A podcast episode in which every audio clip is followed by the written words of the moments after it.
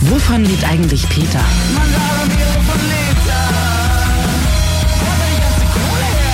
Eine Stunde Zukunftsmusik auf Flux FM. Präsentiert vom Music Board Berlin. Ja, und heute sprechen wir zum einen mit äh, dem Erfinder des TV Noir. Format mit Tex Drieschner, der sich jetzt auch das sogenannte Artist Development auf die Fahnen schreibt. Er möchte sich ein bisschen umfangreicher noch um Künstler kümmern als bisher und dann ist unser Newcomer der Woche natürlich auch im Studio mit dem Namen Ali. Er wird uns ein, zwei Stücke vorspielen und wir werden ihn auch ein bisschen ausfragen darüber, wie denn sein Werdegang so verlaufen ist und was er sich vielleicht auch wünschen würde von der musikalischen Infrastruktur in der Hauptstadt. Wovon lebt eigentlich Peter? Eine Stunde Zukunftsmusik auf Flux FM. Präsentiert vom Music Board Berlin. Ja, willkommen nochmal zu unserer zweiten Ausgabe von Wovon lebt eigentlich Peter? Die Sendung, die jetzt jeden Mittwoch ab 18 Uhr Themen und Themenkomplexe rund um die Berliner Musikszene und Musikwirtschaft aufgreift und bespricht. Und das Wichtigste an der Sendung seid ihr, denn wir wollen eure Musikprojekte vorstellen und drüber sprechen. Unterstützt werden wir vom Musikboard Berlin, das vom Senat ins Leben gerufen wurde, um Berlin als Deutschlands Musikhauptstadt noch weiter auszubauen. Und wenn ihr Fragen, Sorgen oder eine tolle Berliner Band habt, dann schreibt uns gerne an peter.fluxfm.de bei Fragen zur Kulturförderung, zu Auftritts- und Probemöglichkeiten. Da könnt ihr direkt ans Musikboard schreiben, info at musikboard.berlin flux.de ist da die richtige Adresse. Und es gibt Links und Infos natürlich auch auf Flux FM. Heute beschäftigen wir uns, wie gesagt, mit TV Noir und Tex Drieschner, dem Kopf und Moderator der Sendung. Der wird nachher noch bei mir sein. Und wir sprechen mit Ali, der gerade seine Uncanny Valley Platte veröffentlichte. Vor circa einem Monat oder zwei Monaten war er schon mal bei mir und jetzt ist er wieder da. Schönen guten Tag, Ali, hallo. Hi. Na, wie geht's? Alles gut soweit? Gut, ja. Ja, ja, ich kann nicht klagen, das Wetter stimmt und äh, ich bin guter Dinge. Und Ali ist einer der Nachwuchskünstler, den wir euch hier vorstellen wollen, in der Wovon lebt eigentlich Peter Strecke. Man kennt seine Musik ja hier schon aus dem Programm und auch die dritte LP Uncanny Valley dürfte euch schon bekannt vorkommen. Vor einigen Monaten ist die erschienen als erstes Album mit Labelunterstützung und als erstes Album, das im Studio entstanden ist, wie sein Weg bis ins Studio gelaufen ist und über vieles mehr möchte ich mit ihm sprechen. Hier ist der Mann, der als Ellie auf die Bühne geht. Ich begrüße Florian Boss. Schönen guten Tag, Florian oder Ellie. Tag. Hi. Äh, wie es dir geht, habe ich ja schon gefragt. Du bist ganz entspannt, sagst du, mhm. und guter Dinge. Ähm, du stehst ja dann trotz der dritten Aufnahme noch am Anfang deiner Karriere, hast jetzt die erste Platte im Studio aufgenommen, auch mit Labelunterstützung. Wie hast du es dorthin geschafft? Was war der Knackpunkt, dass dann irgendjemand aus einer Labelecke gesagt hat, mit dem Ellie machen wir mal was? Also es ist tatsächlich so gekommen, dass ich ganz, ganz viele Labels anges angeschrieben habe, einfach, ja. ähm, wie man das so kennt oder wie man das so macht eigentlich. Und irgendwann, äh, also ich habe auch ganz viele Pakete, so ganz aufwendig geschnürt und an Labels geschickt mhm. und so.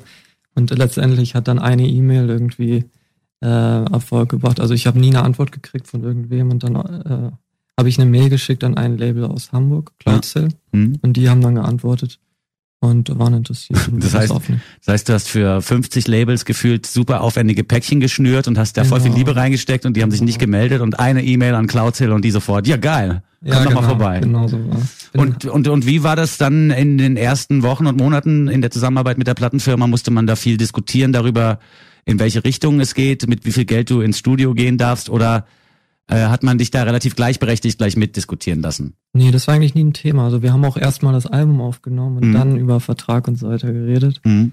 Und ähm, nee, also es war eigentlich alles immer ziemlich entspannt. Sehr schön.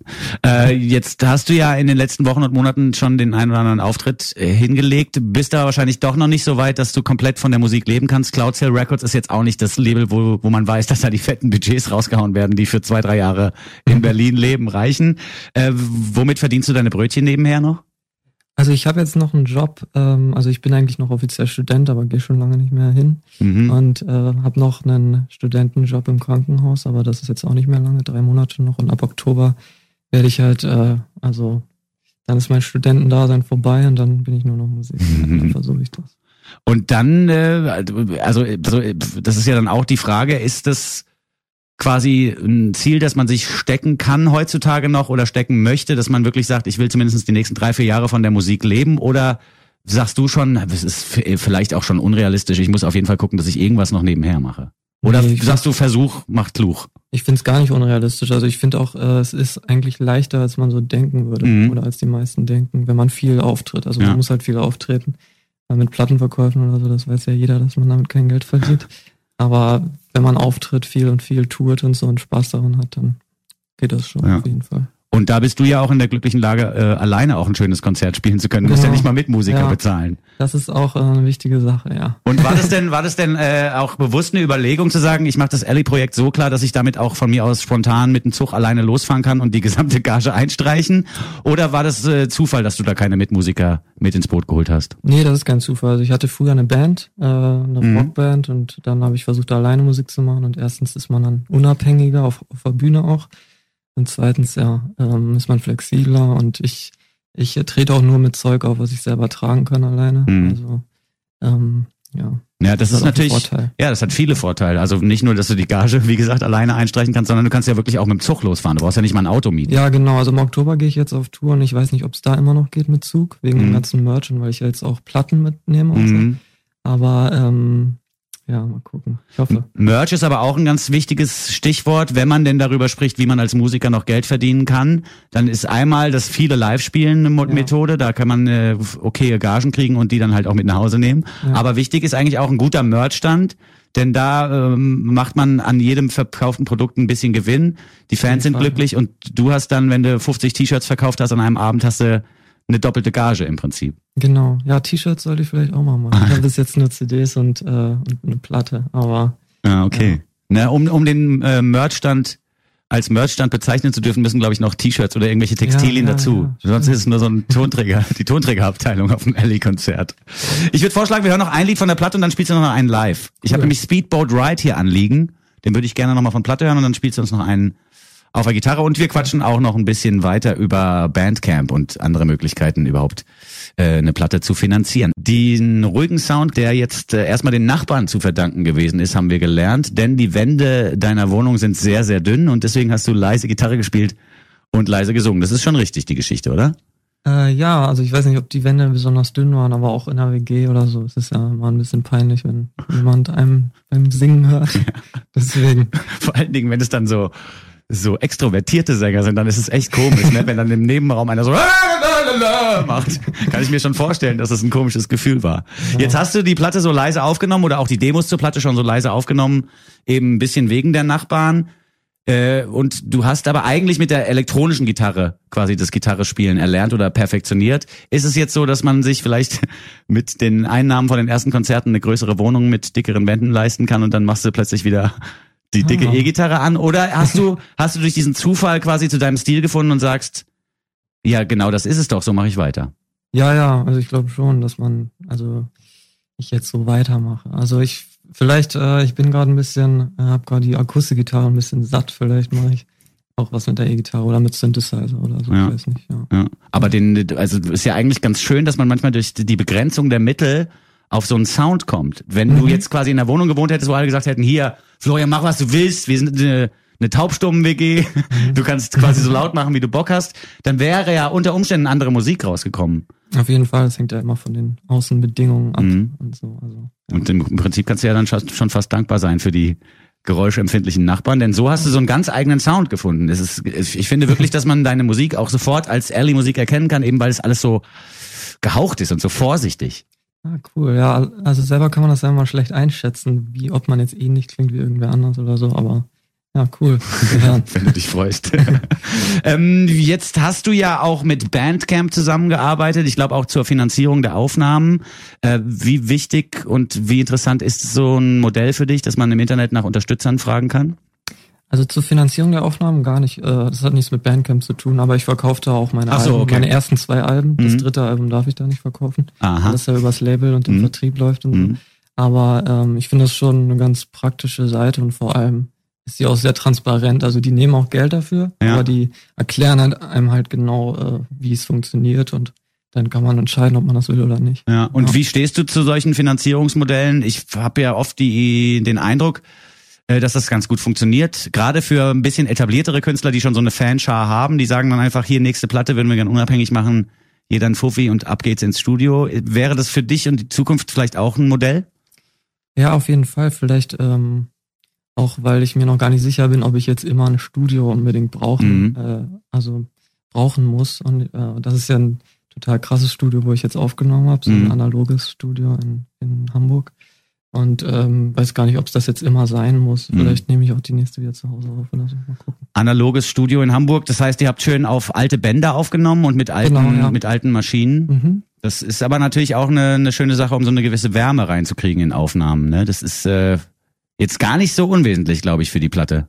Nee, ja, für die Platte auf keinen Fall. Also es ist ja, aber auf der Platte habe ich es halt so gemacht und Mhm. mal so sehen, wie ich es jetzt beim nächsten Mal mache. Mhm. Also, ja. Du hast ja auch in New York gelebt und musiziert. Äh, Kannst du da Vergleiche ziehen vom, vom Leben als Musiker in New York und dem Leben als Musiker in Berlin? Oder sind das zwei so unterschiedliche Äpfel und Birnen, die gar nicht miteinander verglichen werden können? Also ich habe da ähm, nur so ganz zaghaft angefangen, live zu spielen, aber ich bin vor allem auf Konzerte gegangen und es Mhm. ist halt krass zu sehen, wie viel da geht. Also noch viel mehr als in Berlin, dass jeden Tag irgendeine Band spielt, die man schon mal gehört hat oder die Mhm. man gut findet oder so. Hm. Und ähm, ja, das war schon krass zu sehen, weil, weil ja jeder auch in New York spielen will. Und es ist auch nicht so leicht, einen äh, Auftritt zu kriegen und so und da reinzukommen. Ja. Also, ja. Was mir immer auffällt, wenn ich in England oder Amerika oder wenn ich mit Engländern oder Amerikanern spreche, ist, dass da so eine eine krassere Akzeptanz gegenüber Popmusikern herrscht. Also wenn man da jetzt mit einem Taxifahrer spricht, der 70 ist und sagt, ja, ich mache Popmusik in England oder in den Staaten, sagen die, wow, das ist ja total spannend und wie läuft's? Viel Glück und so beim nächsten Konzert. Thumbs up, finde ich voll gut. Musiker. Wenn man hier jetzt in einem Taxifahrer, einem deutschen Taxifahrer sagt, pass auf, ich mache Musik professionell, dann sagt er, und was machst du beruflich? Was, was, was machst du, wenn dein Hobby fertig ist? Hast du auch das Gefühl, Genau. dass äh, in manchen anderen Ländern einfach mehr Respekt gegenüber den Musikern herrscht? Ähm, also die Erfahrung habe ich noch nicht gemacht, aber die Erfahrung, dass es äh, hier nicht anerkannt ist, habe ich auf jeden Fall schon gemacht. Ich habe nur von England gehört, dass die, ähm, also dass da die Bedingungen zum Auftreten jetzt immer schlechter werden Ja. eigentlich, weil ähm, die es ja nicht nötig haben. Die haben auch selber genug Bands und wenn man jetzt aus Deutschland dahin kommt, dann weiß nicht, kriegt man nicht einen Schlafplatz oder so nach dem Auftritt oder so. Oder, das habe ich jetzt nur gehört, ich weiß nicht. Ich habe es genauso von Who Ja. Made Who gehört aus Dänemark. Die haben Okay. gesagt, wir spielen keine England-Gigs mehr. Wir Ja. spielen da maximal auf dem Festival, aber nicht in so einem in so einem äh, Laden da irgendwo, weil die sagen, ja, hier, pff, das war nicht so voll, ihr kriegt heute keine Gage Mhm. oder so. Also ich meine, das ist ja dann schon gemein, wenn man vor allen Dingen schon so einen Organisationstross mit hinter sich herzieht und einen Bandwagen dabei hat und so. Mhm. Das äh, stelle ich mir echt schwierig vor. Ähm, was steht in nächster Zeit an, vielleicht zum Abschluss? Wo kann man dich mal wieder live sehen? Also in Berlin spiele ich am, das nächste Mal am Samstag. Das ist so eine Videosession für Orange Ear. Im, Mhm. äh, die Location heißt offener Raum in Friedrichshain ist das. Mhm. Das ist aber schon ziemlich früh, halb acht. Mhm. Und, Aber öffentlich äh, zugänglich. Auf jeden Fall, ja. Okay, cool. Aber es wird halt alles gefilmt und ähm, dann noch auf dem Torstraßenfestival, Reeperbahn-Festival in Hamburg. Sehr schön. Ja, und äh, ab Oktober dann auf jeden Fall eine große Solo-Tour. Frankreich, Schweiz und Deutschland. Ach komm, also Mhm. die Benelux-Länder hast du quasi schon in Angriff, Angriff genommen. So ein bisschen. Äh, so ein bisschen, ja. Ja, sehr schön. Ähm, nachlesen kann man das dann ganz, das Ganze auf deiner Website. Sag nochmal die Adresse durch. Genau, ähm, also facebook.com slash ellymusic Mhm. und oder äh, ellymusic.bandcamp.com. Alles klar, gut. Bei Bandcamp oder bei Facebook nach LA Music suchen und da könnt ihr dann auf jeden Fall die Dates nochmal nachlesen. Jetzt hast du deine Akustikgitarre mitgebracht und äh, würdest uns noch ein Stück spielen und zwar das Real Highlight Stückchen. Da mache ich doch auch mal unsere Bandmaschine an, damit die mitläuft. Und dann versuchen wir mal unser Glück. Ellie live auf Flux FM mit Real Highlights. Saw you in the subway when you wore a pigtail, pretty kind of shoes and a dress I liked.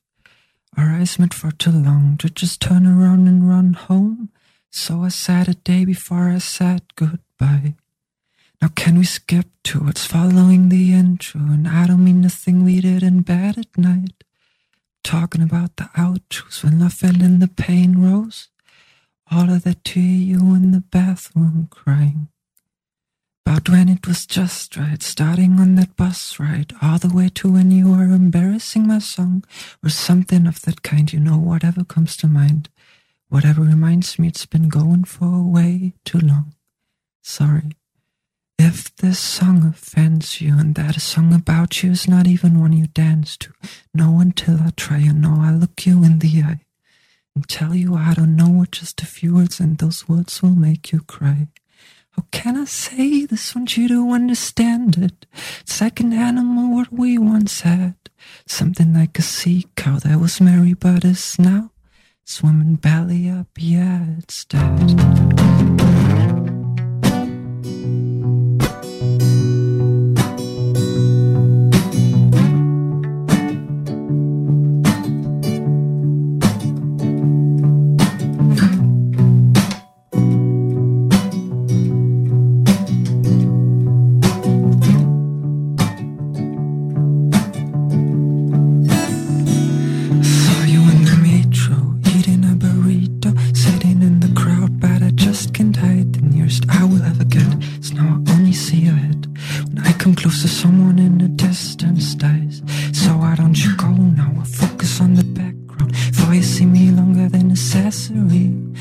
Already been through this, show me how this is fruit that's in the shape of your ass as you walk away from me. I used to talk. I used to feel like eating hearts with a fork. No until I ruined it. It takes somebody cruel. Didn't show you like me, but to make it work, I have to love you too. Can I say this? Want you to understand it. It's like an animal that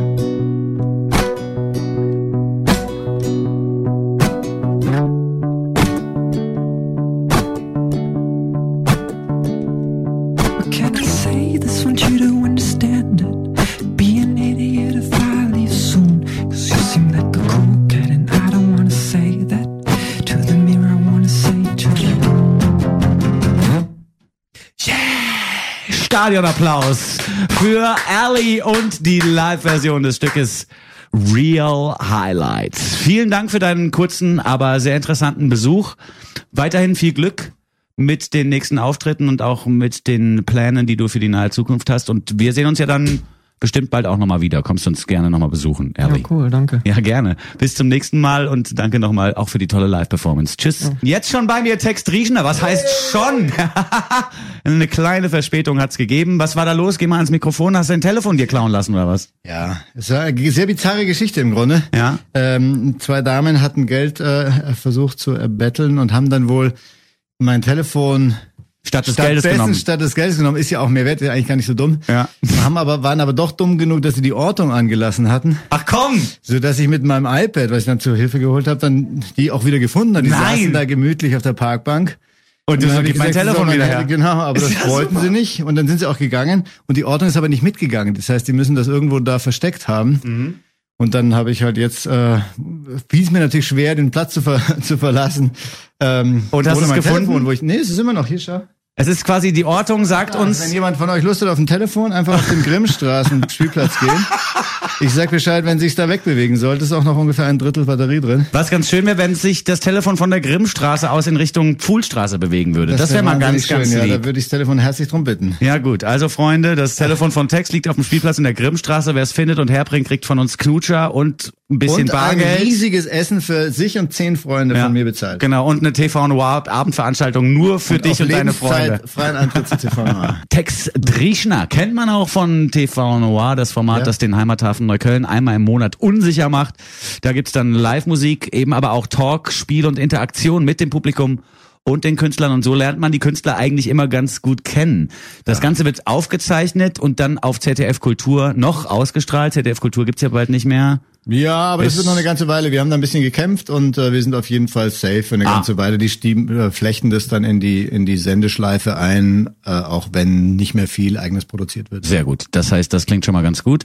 Ähm, Tex ist jetzt bei mir im Studio, das habt ihr ja schon mitbekommen. Und die äh, TV Noir Mannschaft möchte sich jetzt auch noch um Artist Development kümmern und nicht nur um eine schöne Show im Heimathafen Neukölln. Warum das so ist und wie man das vorhat, das wird er uns jetzt gleich selbst erklären. Zunächst machen wir mal so History Channel mäßig, äh, legen wir los. Wie hat das Ganze angefangen bei TV Noir und warum? Hast du gedacht, hier gibt es zu wenige Möglichkeiten für Musiker von einem aufmerksamen Publikum zu spielen oder? Ja, so so äh, erzieherisch bin ich da gar nicht rangegangen. Ich hab, bin ja einfach selber als Musiker unterwegs, habe damals dann viel auch mit so einem Freundeskreis um den Sebastian Block von Mein Mio und und Simon Goldfein und so auch irgendwie schon mich beschäftigt. Wir hatten dann immer so ganz informell so sehr sympathische Abende aber mit so ein bisschen wenig Struktur. Mhm. Und dann hatte ich ein nettes Konzert mit Enno Bunga, damals ganz frisch, äh, wo ich spaßeshalber einfach moderiert habe. Und das hat sich dann so, das habe ich dann so Ach, zusammen, Quatsch. ja, das, das hat dann so Spaß gemacht. Und dann habe ich mir gedacht, das würde doch eigentlich Sinn machen, das mal richtig programmatisch zu machen, dass jemand so ein bisschen durch den Abend führt und auch da eine gewisse Struktur einhält, aber trotzdem viel von diesem netten, man sitzt einfach rum und gibt sich die Gitarre rum und ist eigentlich unter sich von diesem privaten. Das heißt ja auch der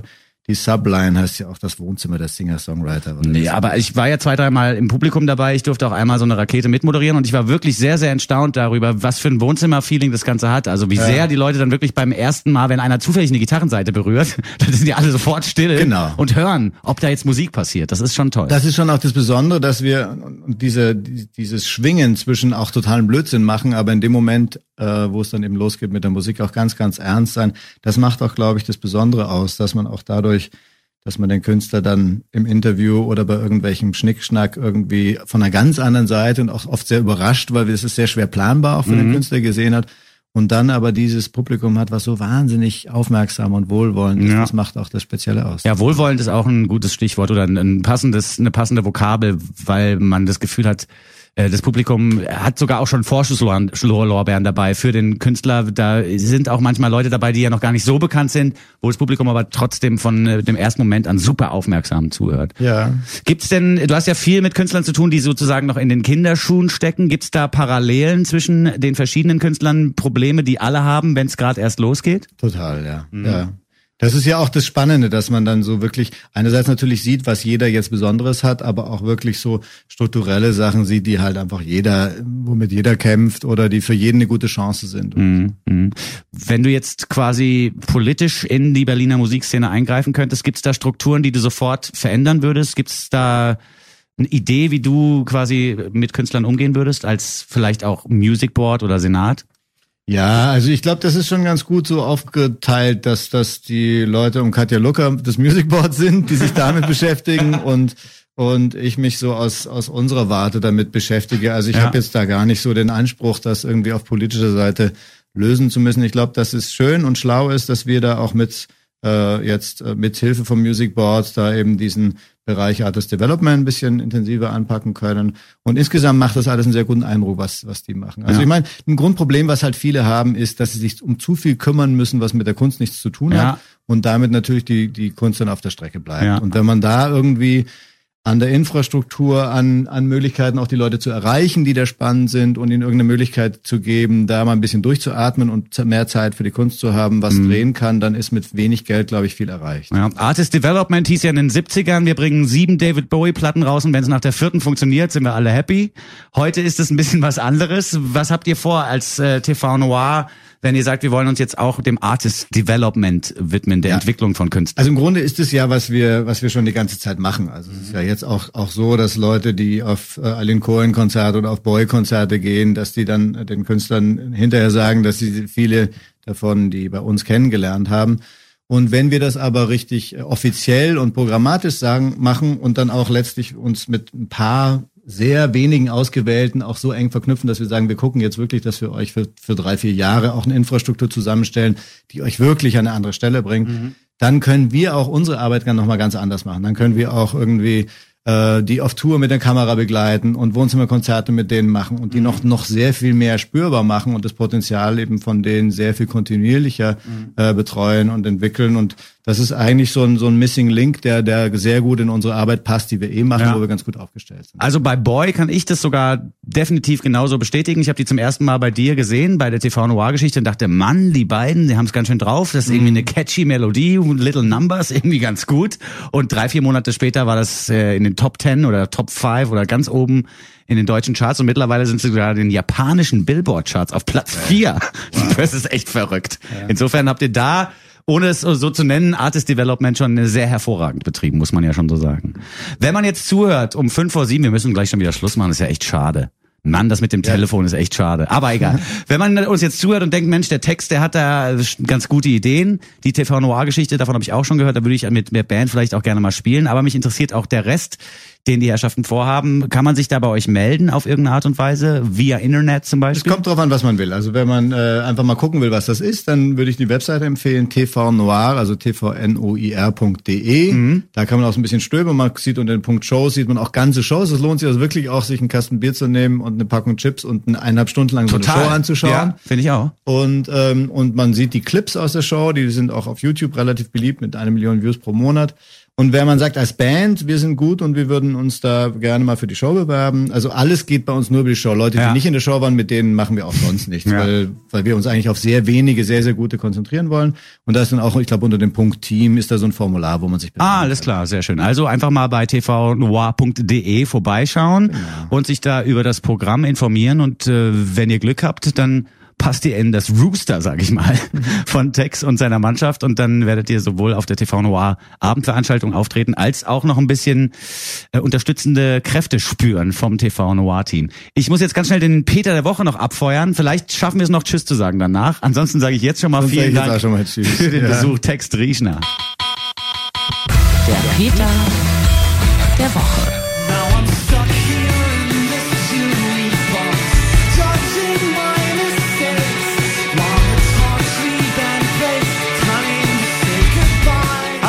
Wir sind Nikolas und Tobias von den Crash Captains. Zwischen erster Musikstunde und Superstar, wo stehst du gerade? Kurz vor Superstar.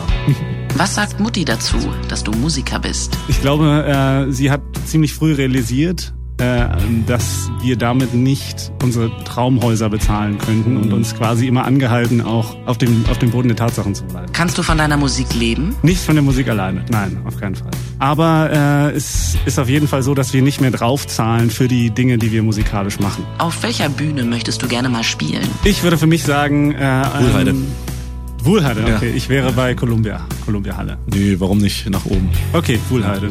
Was kommt als nächstes? Ja, Album Release. Genau. Album Release im wahrscheinlich Anfang November diesen Jahres kommt unsere erste Platte, die wird Sometime Soon heißen.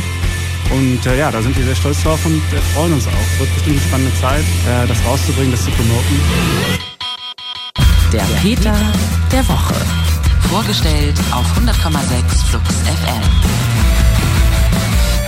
Ja, hier also der Peter der Woche nochmal zum Nachhören. Wir hören die Crash Captains mit The Envy League. Text Rieschner war bei uns und er wird in den nächsten Wochen nochmal vorbeikommen, damit wir das Gespräch über TV Noir und Artist Development noch ein bisschen ausführlicher führen können. Bei Fragen rund ums Musikerdasein gerne eine Mail an peter.fluxfm.de. Dort könnt ihr uns auch eure Musik hinschicken. Wenn wir uns für die interessieren sollten, dann könnte es eben demnächst schon abgehen mit eurer Band. Und bei Fragen zur Kulturförderung, zu Auftritts- oder Probemöglichkeiten gleich mal ans Musikboard schreiben. info at musikboard.berlin.de. Nächsten Mittwoch geht's wieder weiter in der Wovon lebt eigentlich Peter Strecke von 18 bis 19 Uhr mit tollen neuen Gästen, einem neuen Peter der Woche und vielem mehr. Moderat werden mich zum Beispiel besuchen kommen am nächsten Mittwoch. Das wird auch toll. Hier jetzt nochmal unser Peter. Dieser Woche sind die Crash Captains mit The Envy League. Tschüss, sagt der Winson.